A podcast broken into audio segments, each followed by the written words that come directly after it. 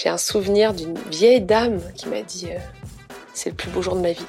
J'étais là, waouh. C'est vraiment ce sentiment de reprendre le pouvoir sur notre histoire, sur nous, sur, euh, sur la société en fait. Bienvenue dans Soif de Sens, l'émission podcast et YouTube des militants badass qui changent le monde et t'aident à avancer dans ta quête de sens. Aujourd'hui, on va parler de sexisme et de féminisme, donc de, de main au cul, euh, de violence contre contre les femmes et bah, surtout de solutions. Et pour ça, on est avec Caroline Dehas de l'association Nous Toutes. Salut Bonjour. Caroline. Ça va? Ouais, ça va bien. Super. Euh, je vais te présenter en 30 secondes, mais d'abord, bah, petit euh, disclaimer, euh, bah, on va parler de violences sexistes et sexuelles, pardon. Donc ça va de, de tes bonnes à euh, des viols et des féminicides. Donc voilà, c'est un sujet euh, touchy qui peut être euh, violent, donc euh, sachez-le si vous avez envie de, de continuer à écouter cet épisode. Ok, Caroline, du coup, tu as, fondé l'entreprise EGAE, euh, tu fais des formations à l'égalité femmes-hommes, notamment en entreprise, et tu es aussi cofondatrice de l'association féministe Nous Toutes, qui justement vise à en finir avec les violences sexistes et sexuelles, et tu viens de sortir un super livre sur le sujet, qui moi m'a assez secoué et dont on va parler. Euh, pour commencer, j'aimerais que tu nous racontes quelques histoires de ton vécu qui, qui illustrent assez bien la cause à laquelle tu t'attaques, le, le, sexisme et défendre les femmes. Euh, en 2017, il y a eu le mouvement MeToo avec plus de 17 millions de témoignages en un an. Et un an après, il se trouve que tu rencontres euh, une amie, vous prenez un, je sais pas, un verre en terrasse et vous vous dites, et si on organisait la plus grande marche de l'histoire contre les violences faites aux femmes? Et un an après, vous l'avez fait. Euh, déjà euh, énorme. Euh, est-ce que tu te rappelles de ce que les femmes t'ont dit euh, le jour de cette marche? Alors en fait, il y a eu deux marches, nous toutes. La première, elle était en 2018, donc un an après MeToo. Il y a eu 50 000 personnes dans les rues de Paris et 100 000 partout en France. Et la deuxième, la plus grosse, elle a eu lieu en 2019. Euh, et c'était une marche avec, là on était près de 100 000 à Paris et 150 000 partout en France. Donc déjà ce qui est intéressant c'est que c'est les plus grandes marches féministes de l'histoire de France. Et oui, je me rappelle très bien notamment de la première marche alors on était moins nombreuses que la deuxième, mais comme c'était la première d'une telle ampleur depuis des années et des années, j'ai un souvenir d'une vieille dame qui était assise sur le bord, en fait, qui était sur un banc, qui m'a vu passer, qui m'a arrêté, qui m'a dit euh, c'est le plus beau jour de ma vie. J'étais là, waouh, c'est chaud quoi. C'est-à-dire c'est waouh, c'était hyper émouvant quoi. Ou alors, euh, en fait, pendant chacune des marches, il y a des femmes qui pleurent en fait sur le bord de la route. C'est, enfin, c'est hyper impressionnant. Il y a des, des gens qui défilent, qui défilent, et tu vois des femmes qui pleurent, qui pleurent d'émotion, et c'est, ouais, c'est hyper fort. Puis moi j'ai d'autres images. Ouais, non, moi j'ai d'autres, j'en ai, j'ai des milliers d'images dans la tête. J'ai une très très bonne amie qui s'appelle Julia Foyce, qui est journaliste à Radio France, et qui euh, m'a vu près du camion et qui est venue me voir et on s'est regardé, on s'est mis toutes les deux à pleurer en se prenant dans les bras en mode mais qu'est-ce qui se passe quoi? C'est quoi tous ces gens dans la rue pour lutter contre les violences? C'est tellement incroyable. Ou alors, euh, genre, euh, tout d'un coup, j'entends une musique hyper fort au camion, et là, je vois mais genre des dizaines de très jeunes femmes, d'enfants en fait, de, genre 12, 13, 15 ans, qui se mettent à courir comme des oufs. Et, euh, et en fait, j'avais pas reconnu la musique. C'était Aya Nakamura. Euh, voilà, je ne connaissais pas à l'époque. J'ai honte. Euh, voilà, et je fais mais c'est quoi cette musique? Et Mes copines elles font euh, Caro, là il faut quand même que tu connaisses. voilà. Ou alors la dernière image que j'ai et que je garde tout le temps, dès que j'ai un petit coup de down, je me remets dans cette euh, ambiance là. C'est dans la deuxième marche en 2019, quand le camion est arrivé place de la République. Il y avait du monde sur toute la place, et puis dans les boulevards. Enfin, c'était incroyable. Et là, on a mis Beyoncé, et on s'est mis à danser sur le camion avec euh, Léonore, qui est une copine de nous toutes. Et là, c'était fou. Quoi. 50, 100 000, ouais, c'était impressionnant. Ouais, puis quand pendant toute ta vie, t'as as vécu des violences sexistes et sexuelles, voire à moitié inconsciemment, ou que t'as culpabilisé, ou que t'as honte, ou quoi que ce soit, ouais, d'avoir ce, ce sentiment de euh, de sororité, ça doit être. Ce qui est hyper fort en fait, c'est qu'il y a, il y a, enfin moi pour moi cette marche, elle est vraiment associée au mot de pouvoir. C'est-à-dire qu'il y a un sentiment de reprendre le pouvoir, à la fois individuellement, c'est-à-dire qu'en fait on est là chacune ouais, nous quoi, notre corps, notre être notre, est là, et donc individuellement, ça dit quelque chose le fait de participer à une marche comme ça. Et puis il y a un truc absolument incroyable collectif. Et ouais, pour moi vraiment le, le mot qui est associé, plus que le mot sororité, c'est vraiment le mot pouvoir. C'est vraiment ce sentiment de reprendre le pouvoir sur notre histoire, sur nous, sur euh, sur la société en fait, et sur les violences. Et, et donc c'est c'est vraiment d'ailleurs quand on en parle avec des gens qui étaient assez manifs à chaque fois, moi quand je fais des réunions et je dis ah je sais pas si vous étiez à la marche, et là tu vois les étoiles dans les yeux, les gens ils font ouais ouais j'étais à la marche. Et ouais, vraiment le mot pour moi c'est pouvoir quoi, c'est-à-dire que participer à ces marches, ça permet de reprendre une partie du pouvoir en fait. Euh, on va remonter un petit peu en arrière.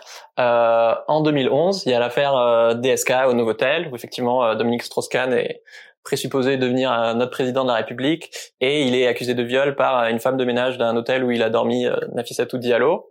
il se trouve que en réaction à cet événement, il y a Jack Lang, du coup l'ancien ministre de la Culture, qui qui dit sur au journal de, de France 2, donc devant vraiment beaucoup de monde, que euh, il est pas, il conteste la manière dont, euh, dont la police traite euh, traite DSK et il dit il n'y a pas mort d'homme quand même. et tu racontes dans ton livre que derrière il t'a appelé. C'est quoi l'histoire? En fait, à l'époque, moi, j'étais euh, responsable d'une asso qui s'appelait Oser le féminisme, et on a fait partie des gens qui sont le plus, enfin, en tout cas, moi, j'ai fait partie des gens qui ont été le plus vus dans les médias à ce moment-là sur euh, la réaction, en fait, euh, à, à, ce qui se passait. C'est avant MeToo, hein, donc. C'était très longtemps ah, avant MeToo. C'était pas du tout la même époque. on a vraiment l'impression d'avoir changé de monde hein, quand même par rapport à, à l'époque. Bon. Et donc, en fait, nous, à l'époque, on avait un choix. On n'était pas tous d'accord dans les mouvements féministes. À Oser le féminisme, on avait décidé de ne pas parler de DSK en fait, parce qu'on ne savait pas ce qui s'était passé réellement dans la chambre et on voulait pas rentrer là-dessus. Nous, on avait décidé de dire en fait cette affaire-là, elle est l'occasion d'un déferlement de misogynie, de sexisme et de racisme dans les médias. Et donc nous, on se concentrait là-dessus, en disant cette affaire, elle est révélatrice d'une société française qui est quand même encore très en retard sur les questions de sexisme et de racisme. Et parce qu'en plus, Nafissatou Diallo euh, est noire. Et donc on avait euh, on avait beaucoup, enfin moi j'avais fait énormément de médias. On avait organisé une manif euh, à la Fontaine des Innocents à Paris, donc à côté du centre Georges Pompidou. Il y avait des milliers de personnes, mais genre des milliers. On devait être, euh, si on était trois ou quatre mille, c'était le bout du monde quoi. Et à l'époque, c'était déjà mais énorme. C'est-à-dire qu'il y avait rarement eu des, des... En fait, je me rappelle très bien à l'époque, mais dit, c'est la première manif féministe que je fais où je fais pas la bise toutes les trois minutes à quelqu'un parce que je le connais. C'est-à-dire qu'il y avait des gens que je ne connaissais pas, beaucoup de gens, en fait une majorité de gens que je ne connaissais pas. Alors d'habitude des, des, militants habituels. Alors d'habitude on était plutôt entre nous, je mets les guillemets. entre nous, ça fait quand même pas mal. Il y a beaucoup de militants féministes en France, mais ça restait quand même un milieu qu'on on connaissait. Donc ça, c'était vraiment hyper intéressant. Et euh, il y a eu donc moi à ce moment-là, j'ai fait beaucoup beaucoup de médias. Et donc, et c'est là, c'est la première fois que les gens se sont mis à me reconnaître dans la rue. Enfin, il y a vraiment eu un moment de très forte exposition médiatique. Et résultat, euh, on m'a évidemment sollicité pour réagir aux propos de Jack Lang. Et résultat, un soir, mon téléphone sonne. Et en fait, j'ai une copine qui a enregistré le truc, qui m'a filmé en train d'être au téléphone avec Jack Lang et qui a gardé le film. Okay. Je l'ai jamais re-regardé, mais enfin bon bref, je sais que ce film existe quelque part et je me dis un jour, faudra que je le regarde. Et donc, j'ai allô, c'est Jack Lang? Hein? Il était apparemment, je crois, en voyage en Russie, je sais pas où il était. Donc au début, je croyais que c'était un canular, et puis en fait non. Euh, et donc là, il essaye de m'expliquer qu'il n'a pas du tout voulu dire, enfin, voulu banaliser les violences, quoi. Oui, parce que d'abord, est-ce que tu pourrais expliquer de, de quoi tu l'accusais bah, En fait, je disais que quand il dit à la télé devant des millions de personnes, il n'y a pas mort d'homme, en fait, ça donne le sentiment que c'est pas si grave ce qui s'est passé. Hmm. Donc, factuellement, il n'y a pas d'homme qui, qui est mort, ça c'est en tout cas d'après ce qu'on sait.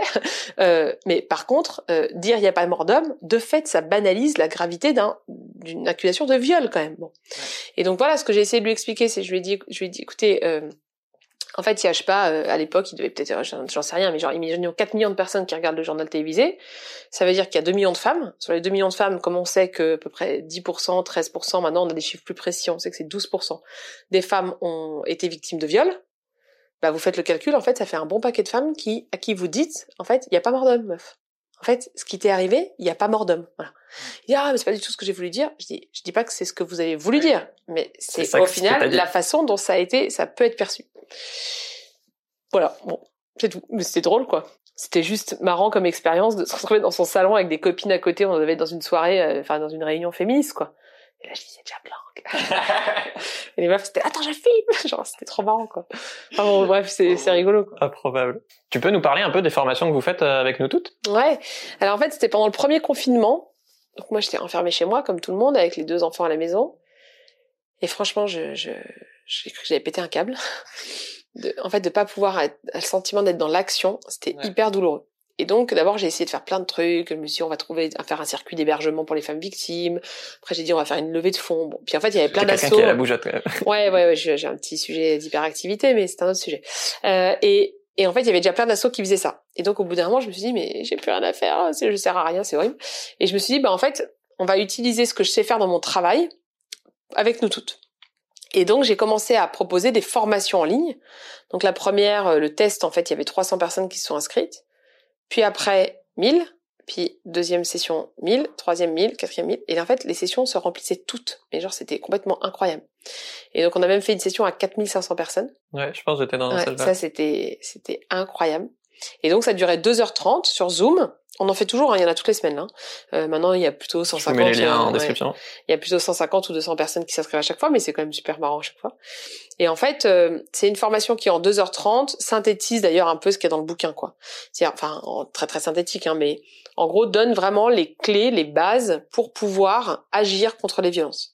Et ce qui est hyper impressionnant, c'est qu'on a formé 50 000 personnes sur Zoom et il y a plus de 50 000 personnes qui ont suivi le replay. Donc en tout, on a formé 100 000 personnes. Gratuitement. Et ça, gratuitement, ouais. Et ça, c'est, en fait, ce que je trouve intéressant, c'est que moi, je sens l'impact de ça sur la société. C'est-à-dire que quand tu atteins un niveau où il y a 100 000 personnes formées, je parle pas de personnes sensibilisées qui ont suivi une conférence de, d'une demi-heure, quoi. C'est des personnes qui ont suivi une formation de 2h30 sur une thématique.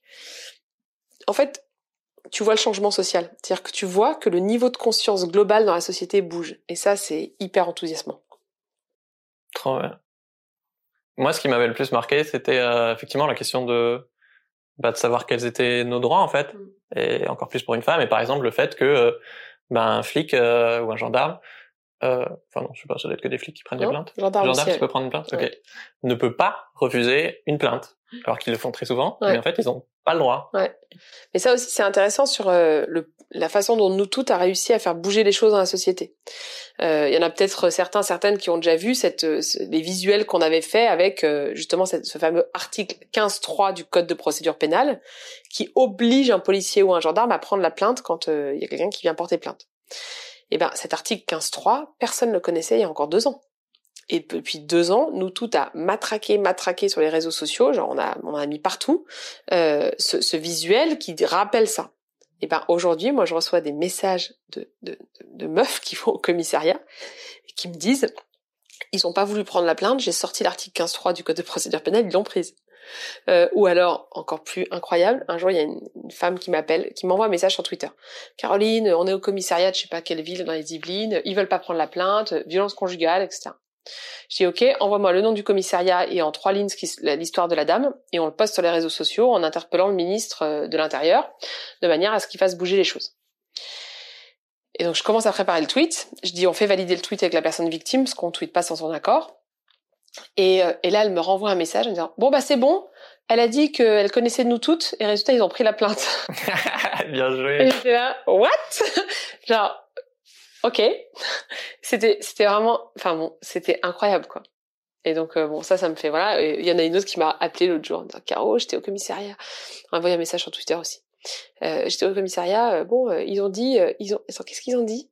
Ils ont pris la plainte et après ils ont dit bon, si vous avez besoin d'infos, vous allez sur noustoutes.org. C'est là, putain, mais les flics, mais franchement, c'est incroyable quoi. C'est, enfin bon, y a, en même temps, ça me fait marrer et en même temps, c'est flippant à quel point. Non, mais surtout à quel point ils délèguent aux assauts enfin, c'est pas le travail de nous toutes en fait d'orienter les gens. Ça c'est surtout C'est le travail hein. euh, des services publics quoi. Et parce que à la base, on l'a pas forcément expliqué, mais j'imagine que pour pas mal de femmes, c'est assez évident que euh, ouais, on va te dire euh, non mais t'as pas à nous déranger pour une histoire de, de couple. Euh, c'est pas Alors, ce qui est intéressant, pas assez grave. Là, on a sorti une enquête qui s'appelle Prends ma plainte sur les, les, les, dépôts de plainte en commissariat et gendarmerie. Et en fait, on observe deux choses un, on observe, parce qu'on a posé des questions plus précises que celles d'avant, on observe euh, que, en fait, les, en matière de violence conjugale, il y a une plus grande banalisation des faits de la part des forces de l'ordre. Plus que sur d'autres types de violences. Ça, c'est très intéressant parce qu'il y a un décalage dans la société entre le fait que les violences conjugales aient fait l'objet du Grenelle, soient super euh, au cœur des, débats publics, et pourtant qu'elles soient encore plus banalisées que les autres. C'est-à-dire, en gros, là, le on va pas se déplacer pour un balai cassé, c'est juste une dispute de couple, etc. Donc là, ça montre bien à quel point les violences au sein du couple sont encore pas du tout prises au sérieux en France. Et le deuxième truc qu'on a vu dans l'enquête, c'est pour les mineurs. Là, il y y a, il y a moins de banalisation. Par contre, il y a beaucoup plus de culpabilisation de la victime. Et notamment des jeunes filles de 13, 14, 15 ans qui viennent essayer de porter plainte pour euh, ce qu'on appelle du revenge porn, donc la diffusion d'images euh, à caractère sexuel d'elles sur les réseaux sociaux par des gens ou de la menace de le faire. Même la menace de le faire, c'est déjà un délit. Hein. Euh, et ben ça, euh, c'est pas pris au enfin c'est moins banalisé par les policiers mais par contre ils vont avoir tendance à avoir des propos qui culpabilisent la victime ouais mais en même temps pourquoi t'as fait cette pourquoi t'as fait mmh. ça? Pourquoi tu t'es habillé comme pourquoi ça tu t'es habillé comme ça? Pourquoi tu lui as laissé prendre des photos etc etc dans le livre justement tu racontes une autre histoire où tu interviens euh, sur le harcèlement euh, sexuel en entreprise dans une entreprise près du Mans et euh, donc là c'est chez eux, mais apparemment c'est assez fréquent. Justement, les participants, en l'occurrence là les participantes te disent non non mais chez nous il n'y a pas de harcèlement au travail. Est-ce que c'était vraiment le cas? Alors c'est jamais le cas. Il y a 32% des femmes en France qui déclarent avoir déjà subi du harcèlement sexuel au travail. Donc dans les entreprises de plus de X salariés, je sais pas, je dirais plus de 50, la probabilité qu'il n'y ait pas de femmes victimes de harcèlement sexuel est très faible en fait. Parce que 32%, ça veut dire que c'est massif. Euh, donc ça, c'est moi ce que je raconte tout le temps, c'est que la première chose à faire quand vous voulez mobiliser des gens sur le sujet des violences, c'est de percuter l'illusion de l'égalité. C'est-à-dire de faire prendre conscience aux gens qu'il y a des violences, y compris dans leur entourage, que ce soit personnel, familial ou professionnel. Et c'est vrai qu'à cette époque-là, maintenant un peu, maintenant beaucoup moins, hein, les choses ont vraiment beaucoup changé, mais à cette époque-là, on devait être, on était en 2014. On était donc avant MeToo encore, en 2014 et, c'était toujours la même chose. Je disais harcèlement, non, il n'y en a pas chez nous. Alors si, le harcèlement c'est ça, non, il n'y en a pas chez nous. Par exemple, quelqu'un qui fait une remarque euh, régulièrement sur la taille de votre décolleté ou sur euh, votre sexualité. Euh. Ah, ah, mais, ah, ah ça, ah, ça c'est du harcèlement. Ah, ah bah, non mais, bah ça, non mais ça c'est tous les jours. ok, alors on va reprendre. Donc en fait, en fait non, bah c'est pas normal quoi. Genre, en fait, euh, ça va, il faut que ça s'arrête. Et ça, c'est hyper, euh, c'était très intéressant. Et encore aujourd'hui, d'ailleurs, il y a. Bah oui, on se dit que harcèlement, il faut forcément que ce soit extrême. Et en fait, tous, tous les exemples que tu donnes, ils sont déjà extrêmes, mais pour nous, c'est les. Ouais, et puis souvent, les gens dans leur tête, harcèlement, ils pensent euh, main aux fesses, en fait. Ils pensent agression. C'est-à-dire qu'en fait, dans notre tête, physique, ouais, on va avoir tendance à, à, déqualifier en permanence ces choses. Et notamment dans les formations aujourd'hui, donc là encore aujourd'hui en 2021, je montre une diapositive, donc une slide sur PowerPoint, hein, où je mets, il lui a mis une main en face dans l'ascenseur. Harcèlement sexuel ou autre chose Je piège un peu les gens, parce que si je mettais là harcèlement ou agression, ils trouveraient sans doute la bonne réponse. Mais là, ils tombent tous dans le panneau. Ils disent tous, bah ça c'est du harcèlement sexuel. Je dis, bah non, c'est pas du harcèlement sexuel, qu'est-ce que c'est? Là, il y en a quelques-uns maintenant de plus en plus qui disent en fait non, c'est une agression sexuelle. Je dis ah, c'est plus grave. Donc je vous montre une agression. Mm. Vous vous le qualifiez de harcèlement. Le jour où je vais vous montrer du harcèlement, vous allez dire que c'est du sexisme. Et le jour où je vais vous montrer du sexisme, vous allez dire bon, c'est une blagounette, hein, il y a pas bord d'homme, etc., etc. Mm. Donc il va y avoir enfin une, une tendance permanente à déqualifier les faits. Et c'est pour ça d'ailleurs que dans le livre, au début là, j'ai fait un tableau que j'utilise maintenant tout le temps qui est un tableau en fait récapitulatif de tous les tous les faits de violence. Donc par exemple un agissement sexiste, qu'est-ce que c'est? Je donne un exemple et je mets l'article de loi. Et pour moi le fait de c'est pour ça que j'ai écrit ce livre d'ailleurs. Le fait de maîtriser la définition des violences, de connaître les définitions légales, c'est un outil indispensable pour les faire reculer. Bah oui, ce que tu dis, bah en fait ça, c'est euh, qualifié de ça par la loi et en fait c'est puni quoi. C'est pas juste euh, ma morale qui me dit que c'est pas bien ce que tu fais, c'est c'est illégal en fait. Ouais, et ça c'est hyper intéressant aussi quand on est dans les formations. Je fais une, au tout début, je fais une mise en situation. Donc euh, vous rentrez dans une salle de réunion, d'accord? Donc je suis dans une formation professionnelle, donc je suis avec des agents de la fonction publique ou avec des salariés d'une entreprise. Okay. Je dis vous rentrez dans une salle de réunion hors Covid. Jean-Michel est, est là et puis il y a Sandrine qui arrive, qui a l'air crevée. Et là Jean-Michel lui dit, ben, dis donc, euh, quelle tête, euh, t'as tes règles ou quoi? Bon, qu'est-ce que c'est? Alors déjà, ce qui est intéressant, c'est qu'on vient de définir l'agissement sexiste, mais il y a la moitié de la salle qui sait pas encore qualifier les choses. Donc là, je reprends, ça me permet de réviser, en fait, de dire, bah voilà, en fait, ça correspond à ce qu'on vient de voir, c'est un agissement sexiste. Ok? Est-ce qu'on réagit? Alors là, débat. Il y en a qui disent, bah ouais, mais si on réagit, c'est un peu dur pour Jean-Michel. Je dis, ouais, mais en même temps, si vous réagissez pas, qu'est-ce que ça renvoie comme message? Ah ouais, c'est vrai, ça envoie le message que c'est drôle, ou qu'on tolère, ou que c'est pas si grave. Je dis, donc on réagit. Et il y en aura d'autres. Voilà. Et comment on réagit? Alors là, moi, j'adore. Parce que les gens, d'abord, il y en a qui me disent, bah, je lui dis que c'est un gros con. Ok, alors, ben non. En fait, vous n'avez pas le droit d'injurier les gens. Donc déjà, ça permet de remettre. En fait, non. Même même si vous avez envie, vous n'avez pas le droit. Donc on n'injurie pas les gens. Après, il y en a qui me disent, bah moi, je lui retourne son truc en lui parlant de, de lui. Je dis bah non, vous n'avez pas le droit non plus de, de, de, faire un, de tenir un propos qui va mettre euh, Jean-Michel mal à l'aise. Par exemple, vous pouvez pas dire à Jean-Michel euh, qui vous parle de vos règles, euh, et toi, ta prostate, ça va comment? Parce que en ce moment, ça a l'air un peu compliqué, Jean-Michel. Tu as besoin d'un coup de main? Bon. Et en fait, vous pouvez pas faire ça, d'accord? Vous avez le droit d'avoir envie de le faire, mais il faut pas le faire. Donc, vous pouvez pas l'injurier, vous pouvez pas le taper, et vous pouvez pas l'humilier. Donc, qu'est-ce qu'on fait? Bah, on va dire à Jean-Michel, en fait, ce que tu viens de faire, c'est un agissement sexiste. T'as pas le droit, en fait, de faire ça. Et là, c'est super intéressant par rapport à ce que tu disais sur le, moral, c'est que les managers ou les encadrants ou même les, les collègues, ils vont avoir tendance à se mettre sur une posture morale. Oh Jean-Michel, c'est pas marrant ce que tu fais, c'est un lourd. En fait, de qui est une posture que je partage par ailleurs. Hein. Je, j'ai pas, moi j'ai des postures morales. Hein, Du coup, il y a de la place pour le débat. Mais il y a de la place pour le débat. Bah si c'est drôle, bah non c'est pas drôle, bah si c'est drôle, bah non c'est pas drôle. Alors qu'en fait, si on est sur une posture légale, en fait t'as pas le droit de le faire. Mm. Et eh ben on règle ce problème de, de débat politico-idéologique par ailleurs passionnant. Est-ce que on devrait avoir le droit de tenir des propos sexistes au travail? On peut en débattre. Moi, je, je veux bien en débattre. Moi, je pense que non, mais on peut en débattre. C'est pas le sujet en fait. Le code du travail aujourd'hui, c'est qu'on n'a pas le droit de tenir des propos sexistes qui portent atteinte à la dignité. Qu'est-ce qui va vous répondre? On peut plus rigoler, on peut plus rien dire. Hmm. C'est en général ce qu'on nous répond quand on dit ça. Et là, il faut connaître le code du travail. Parce que vous lisez le code du travail. Alors attends, excuse-moi Jean-Michel, une minute, je prends mon code du travail que j'ai toujours sur moi. toujours. Euh, L'article donc L1142-2-1 du code du travail sur l'agissement sexiste. Je relis la définition. Ah non, désolé Jean-Michel, c'est pas précisé que si c'est drôle, c'est autorisé. Par contre, si c'est pas drôle, c'est interdit. En fait, c'est toujours interdit un agissement sexiste, que ce soit drôle ou pas. Et donc tu vois, en fait, connaître la loi, ça permet aussi de répondre aux objections un peu avec de l'humour, quoi, Résultat, ça permet de faire atterrir tout le monde, mais quand même de rappeler les règles. Euh, quand j'ai fermé ton livre, justement, moi, j'étais pas bien. Euh... Mince. bah, c'est un sujet assez lourd quand même. Et, euh, non, et c'est c'est bien d'être euh, remué comme ça. Et notamment parce que bah en tant que mec, c'est bah tu tu sais toutes ces choses-là, t'en t'en entends parler, etc. Mais là de bah ouais, une femme sur huit qui qui déclare avoir été violée, bah forcément au bout d'un moment tu te dis mais en fait autour de moi il y en a forcément plein qui à qui c'est arrivé, ça a bouleversé leur vie et dont je suis pas au courant, que ce soit euh, dans ma famille, dans mes amis, ou même euh, là il y a 22 000 abonnés sur YouTube, euh, 60% c'est des femmes, donc j'ai calculé, ça veut dire que bah ouais, potentiellement il y a 1600 euh, femmes victimes de de, de viol euh, sur la chaîne, ou même là qui sont en train de nous écouter quoi. Enfin je sais pas, ça, ça sonne un peu bête comme ça, mais c'est vrai que je comprendrai jamais ce que ce que ressent une femme quoi, que je peux pas mesurer la violence des violences sexuelles et sexistes parce que bah, je la subis pas au quotidien tout simplement quoi. Alors ouais, moi j'ai un peu euh, évolué sur cette question de il y a une particularité aux violences que subissent les femmes. Okay. Au tout début de mon engagement féministe, je disais que le sexisme était particulier et que et en fait, je pense que volontairement ou pas, je faisais une hiérarchie entre les discriminations.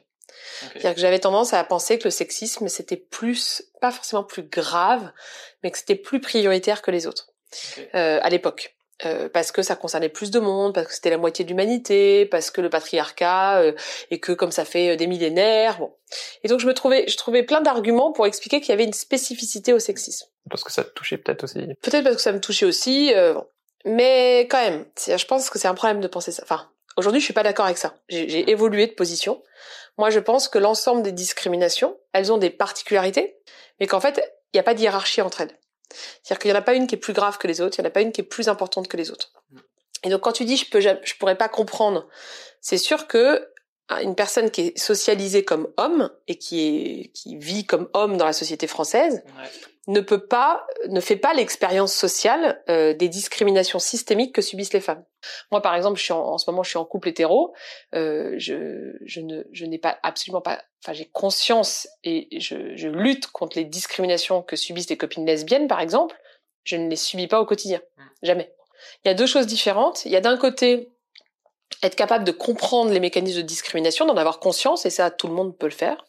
Et il y a de l'autre côté, avoir conscience également par la même occasion que lorsqu'on ne subit pas de manière systémique des discriminations, par exemple liées à la couleur de peau, à l'origine sociale ou je ne sais quoi, on, en fait, de fait, on a un certain nombre de privilèges dans la société. Et moi, par exemple, en tant que blanche, en tant qu'hétérosexuelle, en tout cas en ce moment, euh, en tant euh, en tant que, que personne euh, qui n'est pas en situation de handicap, euh, en tant que personne athée, en tant que personne euh, issue d'un milieu extrêmement favorisé, ayant moi-même aujourd'hui une situation sociale qui fait partie des, plus privilégiées du pays, je pense. Enfin, alors c'est pas je pense, c'est l'Insee me dit que je fais partie des 10% de femmes les mieux avec la, la meilleure rémunération du pays. En fait, je suis ultra privilégiée sur plein plein de domaines. Je le dis pour tout le monde, euh, pour les pour les rémunérations parce que c'est intéressant. En gros, quand vous touchez, vous êtes une femme et que vous touchez plus de 2500 euros par mois, vous faites partie des 10% des femmes les mieux rémunérées du pays. Quand vous êtes un homme, c'est 3500. Donc en moyenne, c'est 3000. Wow. Donc euh, voilà, les rémunérations, elles sont assez euh, faibles en fait en France. Bon, c'est un autre sujet. Ouais, ce que j'essaie de dire, c'est que du coup, j'ai l'impression que je comprends le problème, mais que je suis encore, euh, comme c'est pas dans le ressenti, je suis encore dans une forme de déni partiel, j'ai l'impression, parce que même si j'ai les chiffres, j'arrive pas à imaginer, parce que je le vois pas, qu'il y ait autant de personnes, et principalement des hommes, qui euh, qui tripotent des femmes, qui les insultent, qui les agressent, qui les violent. Alors en fait, je pense que le déni, il est pas lié au fait d'être une femme ou un homme. Pour moi, le déni, il est vraiment lié à la société dans laquelle on vit. Et moi, je suis encore dans le déni très souvent. C'est-à-dire que je minimise encore très souvent la réalité des violences. Il y a deux ans, j'avais travaillé pour une, une entreprise euh, que j'aime bien et, euh, et j'avais fait un sondage interne sur les violences. Et c'est une boîte que j'aime bien, j'achète leurs produits et tout ça. Et, et je m'étais dit, bon... Chez eux, ce sera différent. Ouais, ouais, je, je m'étais dit, chez eux, ce sera pas pareil. et là, je recommence à regarder les résultats du sondage je me souviens de moi pleurant devant mon ordinateur, genre en larmes, et disant à mes collègues, non mais pas chez eux quand même. Non mais, non mais là, non mais, non mais regardez ça, non mais ça c'est pas possible, pas chez eux quoi. Et les collègues qui me disaient, mais Caro, euh, c'est ton travail en fait, t'es au courant que en fait c'est partout. J'étais là, ouais d'accord partout mais mais pas chez eux quand même. Et c'était et les, les meufs les, les, collègues elles me regardaient genre en mode mais oh là là mais ça si elle-même elle, est dans le déni on n'est pas dans la merde. Et c'était enfin voilà ça m'avait vachement intéressé ma réaction c'est-à-dire de me rendre compte que waouh en fait c'est partout vraiment. Le fait d'avoir une expérience individuelle ne fait pas forcément prendre conscience que cette expérience elle est en fait systémique dans la société et qu'elle est en fait que elle ouais qu'il y en a beaucoup beaucoup beaucoup donc pour moi c'est plus une question de Enfin, on vit dans une société du déni sur la question des violences. Et c'est pour ça que je trouve que ce que tu fais très bien, un peu comme euh, comme Lorraine Bastide aussi, euh, qui est d'ailleurs passé dans Soft de Sens et qu'il faut absolument que vous regardiez après cette vidéo, qui est très complémentaire. Euh, ouais, ce que tu disais au début, pour percuter l'illusion de la réalité, pour partir des mêmes bases au début, bah il faut compter pour pas que ce soit euh, ah oui mais moi j'ai une cousine qui enfin du cas particulier anecdotique mais non en fait c'est des chiffres c'est massif c'est récurrent c'est tous les jours c'est aujourd'hui quoi. Ouais, les, stats, en fait, ça permet euh, ouais, de sortir du déni et puis de savoir comment on va régler le problème. C'est-à-dire que si le problème c'était euh, deux viols par an en France, bah il faudrait pas le traiter de la même manière que si c'était comme en fait en l'occurrence 250 par jour. On n'est pas face au même problème quoi. Et donc pour moi les chiffres ouais, c'est vraiment l'étape le, indispensable, il y a les chiffres, il y a les définitions, c'est-à-dire que le fait de connaître précisément ce que c'est le harcèlement sexuel, l'agression sexuelle, le viol, ça permet d'agir. Et puis le troisième truc, c'est les mots. C'est-à-dire le fait d'employer les bons mots, euh, de pas parler d'attouchement par exemple, parce qu'un attouchement, en fait, ça peut être tout et n'importe quoi, ça veut rien dire. Parler d'agression sexuelle, ne pas parler d'abus sexuel. Moi, je, je, considère que ce terme euh, prête à confusion. Parce qu'il donne le sentiment, quand on dit abus en français, hein, en anglais c'est un peu différent, mais en français quand on dit abus, c'est qu'on a abusé de quelque chose d'autorisé on a abusé du chocolat, on a abusé des réseaux sociaux. En fait, il y avait un niveau autorisé, puis on a franchi la limite, quoi. Bon, en matière de violence sur les enfants, il n'y a pas de niveau autorisé, en fait. Donc, on peut pas abuser. C'est non dès le départ. Donc voilà, toute cette question des mots, elle est aussi pour moi très importante quand on travaille ou qu'on s'engage sur les violences, quoi. Alors, euh, en attendant que nos politiques fassent euh, leur boulot euh, correctement, comment est-ce que nous on peut développer nos super pouvoirs individuels et collectifs pour bah, pour en finir avec les violences sexistes et sexuelles tu parles notamment de quelques phrases magiques. Ouais, à dire aux victimes. En fait, je pense que chacune et chacun a en effet un pouvoir pour agir.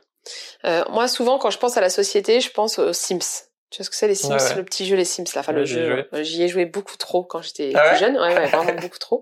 Donc là j'ai arrêté les jeux parce que mes enfants essayent de me mettre sur euh, Animal Crossing, ça sur la Switch, mais je résiste parce que je pense que si je commence, je vais pas m'en sortir.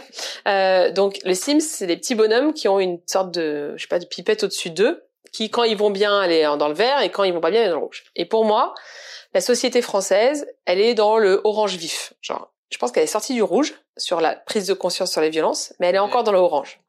Et moi, je pense que si on fait passer la société dans le vert, en termes de prise de conscience, en mm. fait, ça va avoir des conséquences réelles sur la baisse des violences dans le pays. Et donc tout le travail qu'on fait avec nous toutes, avec ce bouquin, avec les formations, avec les mobilisations, moi ce que je fais dans mon travail aussi, ça vise à petit à petit, clic, clic, clic, clic, clic, faire monter le niveau de conscience dans la société. Et plus on forme de gens, plus on touche de gens, plus il y a de gens qui regardent cette vidéo, qui la partagent, plus il y a de gens qui se forment grâce à nous toutes, en fait, plus je pense, on fait petit à petit reculer les violences. Alors, à quoi on forme les gens? Donc, on les forme à connaître les chiffres, à connaître les bons mots, identifier les, violences, et puis on les forme aussi, en effet, à qu'est-ce qu'on dit à une personne victime. Quand une personne victime vient vous voir, en général, votre premier réflexe, ça va être de d'essayer de chercher des solutions. Attends, je vais t'aider. Attends, tac, tac, tac, tac, tout de suite, parce que on a envie d'aider, quoi. Moi, je pense qu'il faut toujours prendre une respiration et commencer par dire les quelques petites phrases, en fait, à dire à toutes les personnes victimes. Je te crois. T'as bien fait de venir me voir, c'est super courageux. Merci de ta confiance. Donc, un, je te crois. Deux, on revalorise. En fait, il n'avait pas le droit de faire ça. C'est interdit. Et ce que tu me racontes, ça s'appelle, en fait, du, une agression sexuelle, du harcèlement sexuel ou un viol. C'est interdit. Euh, c'est lui le coupable. Tu y es pour rien. Donc, remettre la culpabilité au bon endroit. D'accord? Tu n'y es pour rien. Et puis, je peux t'aider si tu veux, si c'est en entreprise, on va signaler au RH, aux ressources humaines. Si c'est euh, dans la rue, on peut aller porter plainte ensemble si tu veux, etc. Je peux t'aider si tu le souhaites. Et ces petites phrases-là, elles sont super importantes parce qu'elles permettent de, ouais, de, de, remettre les choses à la bonne place, quoi. Et puis le, le deuxième outil que j'utilise beaucoup, c'est ce qu'on appelle les mécanismes des violences. C'est des mécanismes qu'on retrouve dans beaucoup d'histoires de violence. C'est vrai en matière de violence sexiste et sexuelle, c'est vrai aussi en matière de harcèlement moral au travail ou en matière de violence raciste, homophobe ou transphobe par exemple. Et ce qu'on observe, c'est que dans toutes ces histoires-là, même si elles sont très différentes les unes des autres, il y a des mécanismes qu'on retrouve tout le temps. Et à chaque fois que je les ai racontés, ces mécanismes, à chaque fois, il y a des gens qui sont venus me voir à la fin de la réunion, du Zoom, de la formation, pour me dire, euh, je, peux te dire un mot, j'ai l'impression que tu parlais de mon mec là, ou j'ai l'impression que tu parlais de ma cousine. Et en fait, ça permet de détecter les violences. Donc ces mécanismes, qu'est-ce que c'est? C'est d'abord l'isolement. La victime va être isolée par la personne violente, donc on va lui dire qu'elle va trop voir ses copines, qu'on voit trop les parents, que euh, au bureau, au boulot, on va la mettre dans un bureau à part, etc. Donc isolement. Parenthèse, euh, les personnes violentes, euh, c'est très rarement le mythe de, du mec chelou dans la rue Très souvent, c'est un proche. Hein. Ouais. Donc, on estime qu'en matière de viol, dans 90% des cas, la personne qui est victime de viol connaît l'agresseur, connaît la personne qui viole. Donc, c'est vraiment l'entourage ou donc soit famille, soit cercle d'amis, je mets des guillemets, soit au travail. Donc, un, isolement. Deux, dévalorisation. Moi, ce que je dis tout le temps, c'est que si vous avez une copine qui vous dit qu'elle est une grosse merde, c'est qu'il y a un problème. En fait, c'est pas normal de penser ça de soi. C'est-à-dire que sans doute quelqu'un lui a mis dans la tête. Donc un, isolement, deux, dévalorisation, trois, inversion de la culpabilité. Donc on va faire penser, la personne violente va faire penser à la victime que c'est de sa faute. Donc ça va être, euh, ouais mais en même temps t'as vu la jupe que t'avais mise, euh, ouais mais en même temps t'aimais bien ça, etc., euh, etc. Donc inversion de la culpabilité. Tu, tu, racontais une anecdote d'une jeune fille qui était venue te voir à la fin d'une formation. Ouais, avec des bouts d'oreilles. Hein. Oh ah et cette histoire, elle m'a vraiment marquée. J'étais en formation Enfin, c'est là qu'on voit toute la, puissance de l'inversion de la culpabilité, enfin la puissance euh, malsaine. Hein. J'étais en formation avec des très jeunes, puisque genre ils avaient 25 ans, 20-25 ans quoi, très jeunes, c'est les étudiants en soins infirmiers ou étudiants en puriculture, enfin voilà, des formations euh, financées par la région Île-de-France à l'époque, euh, qui finançaient les, des formations à la lutte contre les violences. Et quand Valérie Pécresse a été élue présidente de région, elle a coupé les subventions, enfin elle a coupé en fait euh, ce marché de formation. Donc il n'y a plus eu de formation pour ces étudiants depuis qu'elle est présidente de région. Ce qui est vraiment une aberration. Mais bon, bref, passons. Et donc cette jeune femme vient me voir à la fin de la formation, très émue, et dit ouais, je voulais vous voir parce que hier c'était une formation de plusieurs jours la formatrice, elle a dit que euh, qu'on soit en mini-jupe euh, ou euh, habillé en jupe longue ou peu importe la tenue qu'on portait, on n'était jamais responsable des violences qu'on subissait. Et là, elle se met à pleurer et elle dit bah moi il y a 10 ans, donc elle devait avoir 25 ans. Il y a 10 ans, il y a mon copain qui m'a violée et j'ai toujours pensé que c'était parce que j'avais pas mis les bonnes boucles d'oreilles. Et là, à ce moment-là, genre, moi, je me, je me glace intérieurement. C'est-à-dire que rien que d'en reparler, ça génère des émotions. C'était vraiment, c'était, c'était fou, en fait. C'était incroyable de se dire que la société avait réussi à lui mettre dans la tête que si elle était victime d'un viol aggravé, puisque c'était avec menace de, de faire venir les copains, donc menace d'un, viol en réunion, c'était parce qu'elle portait des mauvaises boucles d'oreilles. Mais, mais où où, c'est possible? Enfin bon, ça n'a aucun sens en fait. Mm. Et, et c'était euh, et elle en été persuadée. Et donc voilà, donc l'inversion de la culpabilité c'est extrêmement puissant. Le quatrième élément c'est la menace et la peur. Moi ce que je dis tout le temps c'est que c'est pas normal d'avoir peur de quelqu'un. En fait, au travail, à la maison, euh, avec tes potes, en fait, quand on a peur de quelqu'un, c'est un très bon signal d'alerte qu'il y a un truc qui déconne. pas chez nous, mais chez l'autre. Pas forcément, c'est pas forcément une emprise, mais c'est juste en fait un comportement qui, qui est violent, quoi. Et puis le cinquième élément, c'est ce qu'on appelle assurer son impunité, c'est-à-dire que les personnes qui sont qui commettent des violences s'organisent consciemment ou pas, j'en sais rien, je ne suis pas leur psy et ni psy de cours d'ailleurs, mais s'organisent pour donner le sentiment que ce sont des gens très bien. Donc ça va être la personne qui va poser dans une campagne contre les violences, euh, alors qu'en même temps il agresse sexuellement des femmes. Ça va être un présentateur télévisé euh, mis en cause par plusieurs femmes pour des faits d'agression sexuelle ou de viol, qui va préfacer un livre féministe. Euh, ça va être un homme mis en cause pour inceste qui, on va se rendre compte, est, est parrain d'une association de protection de l'enfance, etc., etc., etc. Vraiment pas, pas peur, quoi. Hein. Ouais, en fait, ça fait partie des mécanismes qui permettent de verrouiller la parole. Comment vous voulez vous en prendre à quelqu'un qui est connu, mais qui en plus est connu pour ses engagements sur les droits des femmes? Mm. ça, ça renforce la difficulté pour les victimes d'être entendues. Et du coup, chacune de ces cinq phrases euh, qui peuvent sembler un peu euh, absurdes à dire comme ça, mais qui en fait ont un vrai impact, du coup permet de démonter chacun des cinq mécanismes de, de domination. Quoi. Euh, je voulais te demander aussi, t'as as, l'air d'avoir beaucoup d'ennemis, j'ai l'impression. Et en même temps, bah, ça s'explique assez facilement quand tu défends le féminisme, bah, forcément le patriarcat se défend.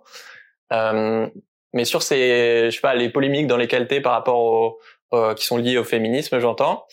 Euh, Est-ce qu'il y en a sur lesquelles où tu t'es rendu compte que euh, tu t'es dit que tu étais en tort et qu'aujourd'hui tu ferais les choses différemment? Alors euh, alors oui, enfin pas en tort, mais j'ai fait des erreurs en 2018, je crois, ou 2019, peut-être 2019, je sais plus. Euh, un journaliste de l'Obs m'appelle pour faire une interview et il me parle de MeToo et je lui dis, moi, ce qui m'intéresse en ce moment, dans la période, c'est que MeToo a permis de prendre conscience que c'était partout les violences, que c'était nos mères, nos sœurs, nos, nos cousines, etc. Est-ce qu'un jour, on va se prendre conscience que le résultat, c'est nos frères, nos potes, euh, nos pères qui ont commis ces violences? C'est-à-dire que on parle des victimes, mais en fait, on parle pas des personnes qui violentent. Et c'est les hommes qui violentent dans l'espace, enfin, en France, en fait, sont totalement invisibilisés du débat public. Alors que c'est massif. À partir du moment où on sait qu'une femme sur deux a déjà subi des violences sexuelles, par définition, ça veut dire qu'il y a un paquet d'hommes qui ont commis des violences sexuelles. Et donc, à ce moment-là, je dis aux journalistes, moi, ça m'intéresse. Je pense que l'étape d'après, c'est de se demander, on sait maintenant qu'il y a une femme sur deux qui a été victime. L'étape d'après, c'est de se demander combien il y a d'hommes qui ont commis. Et je lui dis, d'ailleurs il l'a enregistré, donc on a la trace audio, je lui dis, c'est sûr que c'est pas un sur deux, parce que il y a des hommes qui récidivent, voilà. Est-ce que c'est un sur trois, un sur quatre? En fait, j'en sais rien. Mais ce qui est sûr, c'est qu'il y en a beaucoup. Et il titre Un homme sur deux ou trois est un agresseur. Oui, ça c'est pas ta faute, quoi. Ça, c'est... Ouais, mais ce qui ne veut rien dire. Ce qui ne veut rien dire. Voilà, c'est, c'est, c'est, ça, ça veut rien dire cette phrase. Et ce qui n'est pas ce que j'ai dit. Et là, genre déferlante de haine comme jamais j'ai vu ça avec jusqu'à il y a euh, comment il s'appelle j'ai même plus son nom un producteur de film qui à la télévision euh, dit Besnéard qui dit euh, Dominique Besnéard qui dit j'ai envie de la gifler et El Kabash qui est un journaliste qui lui répond vous ne devez pas être le seul en direct à la télévision. Donc c'est la première fois de ma vie que j'ai peur dans la rue. C'est-à-dire que je, quand je vais dans le métro je mets mon écharpe autour du cou je mets ma capuche. On est pourtant en mars avril genre et j'ai peur en fait. J'ai peur que les gens enfin les gens me reconnaissent. Et quand ils me reconnaissent j'ai peur. Euh, ça a été vraiment horrible. Et ça pour moi c'est une grosse erreur. C'est que j'ai ouais j'ai j'aurais dû demander à relire ou j'aurais dû ne pas faire confiance à ce journaliste. J'ai appris après que c'était un journaliste qui, de toute façon, allait être malveillant avec moi euh, et j'aurais dû me renseigner sur le journaliste avant, en fait. Et c'était très clairement un acte de malveillance de sa part. Euh, il voulait, je pense, me détruire et je pense qu'il n'a pas été loin de, de réussir. Euh, et donc voilà, donc ça pour moi c'est des erreurs stratégiques. Après, euh, sur le fond, j'ai changé d'avis sur des trucs. Euh, ouais, bah, c'est ce que je disais tout à l'heure, par exemple sur la le fait que le sexisme était plus plus prioritaire que d'autres. Euh, ça, je pense que j'aurais j'aurais pu le dire il y a quelques années, et là-dessus j'ai j'ai changé d'avis, par exemple. Pour cette dernière partie de l'émission, euh, l'émission s'appelle Soif de sens, donc on va parler un peu de ta quête de sens. Qu'est-ce qui, toi, aujourd'hui, donne du sens à ta vie? Voilà. Vous avez deux heures. c'est dur comme question. Euh, il y a plein de trucs. Le militantisme, c'est clair et net. C'est-à-dire que pour moi, la, la, la, la fait de s'engager et en fait le fait de voir le monde changer par ton action, ça c'est mon kiff absolu. C'est-à-dire que vraiment je je me sens bien quand j'ai le sentiment ou c'est pas d'ailleurs parfois c'est pas un sentiment, c'est vrai, de faire bouger les choses par mon action. Donc ça c'est voilà, euh, de le rendre euh, ouais, de le rendre un peu mieux quoi, un peu plus sécurisant, un peu moins injuste. Ça, c'est vraiment hyper important pour moi. Et puis après, euh, bah, ce qui fait du sens dans ma vie, c'est les groupes WhatsApp de copines, quoi. Je veux dire, soyons très clairs, c'est quand même un élément indispensable de la vie. Euh, les groupes WhatsApp de copines sur lesquels on peut conseiller euh, les copines avec leur crush, par exemple, tu vois. Genre, euh, ça, c'est très important. Ça, les moments euh, punchline. Moi, je suis, j'ai fait des super punchlines. Donc, parfois, j'ai des copines qui disent, bon, Carola, il faut que tu m'aides à répondre. Donc, elle, elle m'envoie ce que le mec ou la meuf a dit. Je fais bon, alors, si ça dépend. Si tu veux être un peu genre passive agressive, tu fais comme ça. Si tu veux être un peu genre, allez, j'ouvre une porte, tu fais comme ça. Si tu veux fermer les trucs, tu fais comme ça. Et donc je leur donne plein de punchlines. ah non mais trop bien. des formations drague. Euh. Non mais laisse tomber. Il y a plein de meufs qui m'ont dit ça, qui m'ont dit non mais Caro, faut que tu fasses des formations en ligne. Genre machine. Moi, il y a une copine qui m'appelle la machine à punchline. Et, et j'adore faire ça. Ça, ça me fait trop marrer. Et euh, en plus, j'ai un peu l'impression de vivre le crush par procuration et je trouve ça trop chou quand même. euh, trop, trop, cool. Donc ouais, donc ça, non, ça c'est vraiment marrant. Ouais, Moi, ça a été un, un gros changement dans ma vie cette dernière année c'est-à-dire que le confinement a pas mal fait changer dans ma vie mes relations humaines, mes relations sociales en fait. C'est-à-dire qu'avant, je militais énormément, mais j'avais pas tant de groupes de copines que ça. J'ai des amis proches, quoi, mais j'avais pas de, de groupe de copines.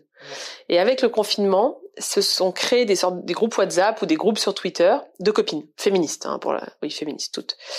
Et ça c'est cool. C'est vraiment des, ouais, il y a en fait, ouais, le, la crise sanitaire a fait évoluer plein de trucs moi dans ma vie euh, et notamment ça. Ça aussi c'est pour moi, alors je sais pas si ça donne du sens, mais ouais c'est la question de l'amitié. Ouais, elle est, euh, elle est, elle est centrale en fait dans la vie. Euh, je pense en particulier dans la crise qu'on traverse quoi. Je crois que c'est ce qu'avait répondu aussi Colline de ta pensée sur la charge mentale dans la toute première vidéo de Sauve de Sens. Merci Caroline, je me suis régalé. Je vous mets le lien du livre, euh, du coup, En finir avec les violences sexistes et sexuelles euh, en description. Euh, filez l'acheter. Et bah, si cet épisode vous a plu, comme j'ai dit à plusieurs reprises, n'hésitez pas à aller voir l'épisode avec Lorraine Bastide de La Poudre sur le féminisme aussi. Merci Caroline. Merci. À plus tout le monde. Ciao. Ciao.